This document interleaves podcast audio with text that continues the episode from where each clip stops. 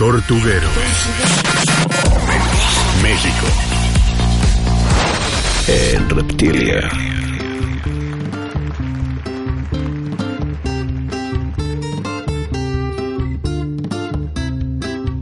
Muy bien, ¿qué materiales necesito para este tipo de filtros? Básicamente se requieren muy pocos materiales y es bastante económico si lo hacemos de una manera básica. Por ejemplo, necesitamos un recipiente abierto y estanco que no tenga fugas. Necesitamos conexiones de PVC de diámetro adecuado. Esto tanto para la entrada como para la salida del agua. Necesitamos una manguera del diámetro adecuado para tales este, conexiones y para la cabeza de poder. Y como les decía, el material de substrato que sea neutro, o sea que no sea químicamente activo con el agua, que no libere iones de calcio, como algunas este, piedras de acuario. No se usan este, piedras pintadas porque liberan pintura eh, y básicamente se puede usar arcilla expandida, piedra de río o tesontle. Eh, yo, en mi caso personal, prefiero el tesontle porque es mucho más barato de conseguir y se puede romper al, al tamaño adecuado de nuestras necesidades. Y también las plantas, ya sean de humedal o que resistan alta humedad en sus raíces. ¿Qué tipo de planta usar? Bueno, las plantas de humedal son los papiros, juncos o cosas así. Plantas que en su ambiente natural viven en ambientes anegados o que sus raíces viven debajo del agua. El problema de, estas, de este tipo de plantas es que no son muy comunes de encontrar en el mercado y casi todas son de gran tamaño. Entonces para tenerlo dentro de una casa pues, está muy difícil. El siguiente tipo de plantas es que soporten este, algún, algo de humedad en sus raíces, como algunos alcatraces. Aquí estamos hablando más que nada de plantas de interior que sean del tamaño adecuado y que soporten alta humedad. O como las plantas de sombra que soportan alta humedad, como el teléfono y la cuna de Moisés. Entonces tenemos aquí ya un abanico más grande de plantas que podemos usar para estos fines. Obviamente las mejores van a ser las plantas de humedad, porque obviamente evolucionaron para aprovechar los nutrientes del agua. Y de ahí vamos a ir bajando, en, ahora sí, lo que encontremos disponible. ¿Qué no usar en este tipo de filtro? Bueno, esto es un tema bastante recurrente.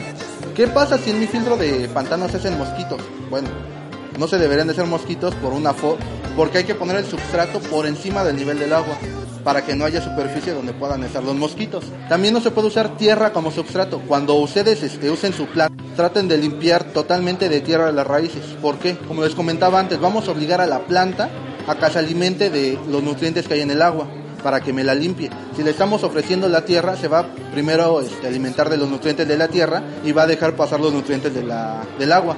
Además que la, la tierra tiene compuestos orgánicos que se van a descomponer con el agua y nos van a meter mucho más contaminación al tanque.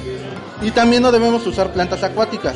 Esto tal vez sea un poco contradictorio, pero las plantas acuáticas en su gran mayoría necesitan ambientes muy iluminados. Entonces esto en un ambiente de interior es bastante difícil de conseguir, porque estamos hablando de plantas que necesitan estar directamente al sol si no, no sobreviven correctamente. Y otra cosa muy importante es que las plantas acuáticas no presentan esa simbiosis de bacterias que les decía en sus raíces. Ellas toman directamente los compuestos del agua, pero los compuestos más grandes, y ellas lo aprovechan. Entonces nosotros que queremos eliminar los más finos, no nos sirven de nada. Se puede usar un conjunto, sí, pero si un, filtro de pantano como tal no debe de llevar plantas acuáticas, debe de llevar plantas terrestres o de ribera.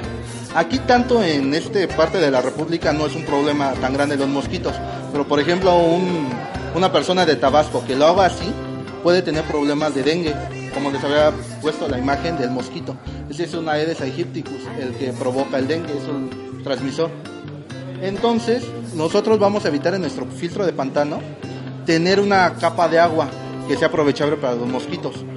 Por eso ahorita que vayan a ver el, ahora sí el sistema en vivo van a ver que no hay una capa de agua visible, sino que como que el agua va a correr subterráneo por las piedras o por el tesontle para evitar exactamente esto. Entonces no, no es este, recomendable usar plantas acuáticas en el filtro como tal. Se puede usar en el tanque o en el estanque, pero no en el filtro como tal. De hecho, si se, fija, ajá, si se fijaron, eh, en unas este, diapositivas atrás puse los filtros ecológicos de las este, piscinas, que de hecho es una variación, o sea, nosotros estamos adaptando eso que es bioremediación para nosotros para usar este, nuestros tanques, pero es básicamente lo mismo, estamos hablando de un ambiente este, donde hay agua, hay plantas, en un ambiente mucho más natural para tratar las aguas. Sí, sí se puede, pero estamos hablando ya de un sistema muy grande. ¿Por qué? No, ya no sería micro, estamos hablando ya de un sistema para un estanque, que sí se puede hacer y sería lo ideal, pero estamos de acuerdo que no todos tenemos el o la capacidad de hacer uno de esos.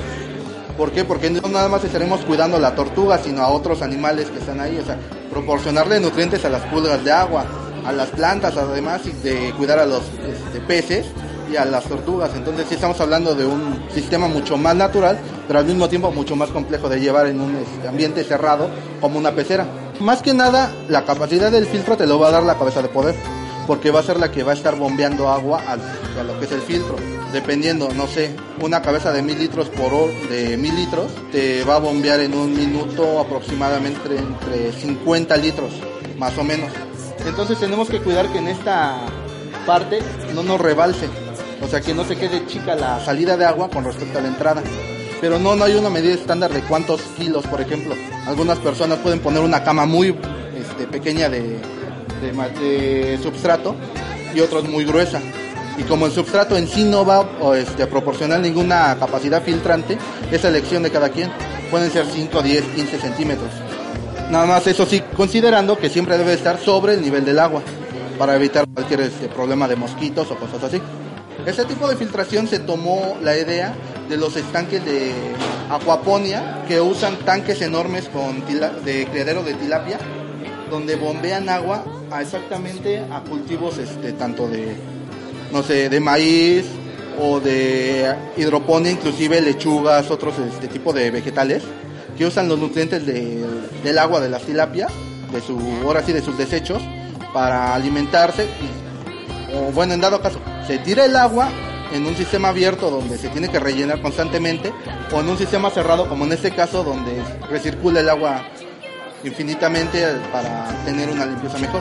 Pero sí, sí se puede tener, de hecho hay muchísima información en la web, tanto como bioremediación, como filtros naturales, hay enormes. De hecho, hasta para cría de tilapia se usa ese tipo de filtración. Nada que ahora sí se podría decir la novedad es usarlo en ambientes pequeños para tortugas. Sí, de hecho, sí. Sí, o sea, la ventaja de estos es que son artesanales. Entonces vamos a usar lo que tengamos a la mano.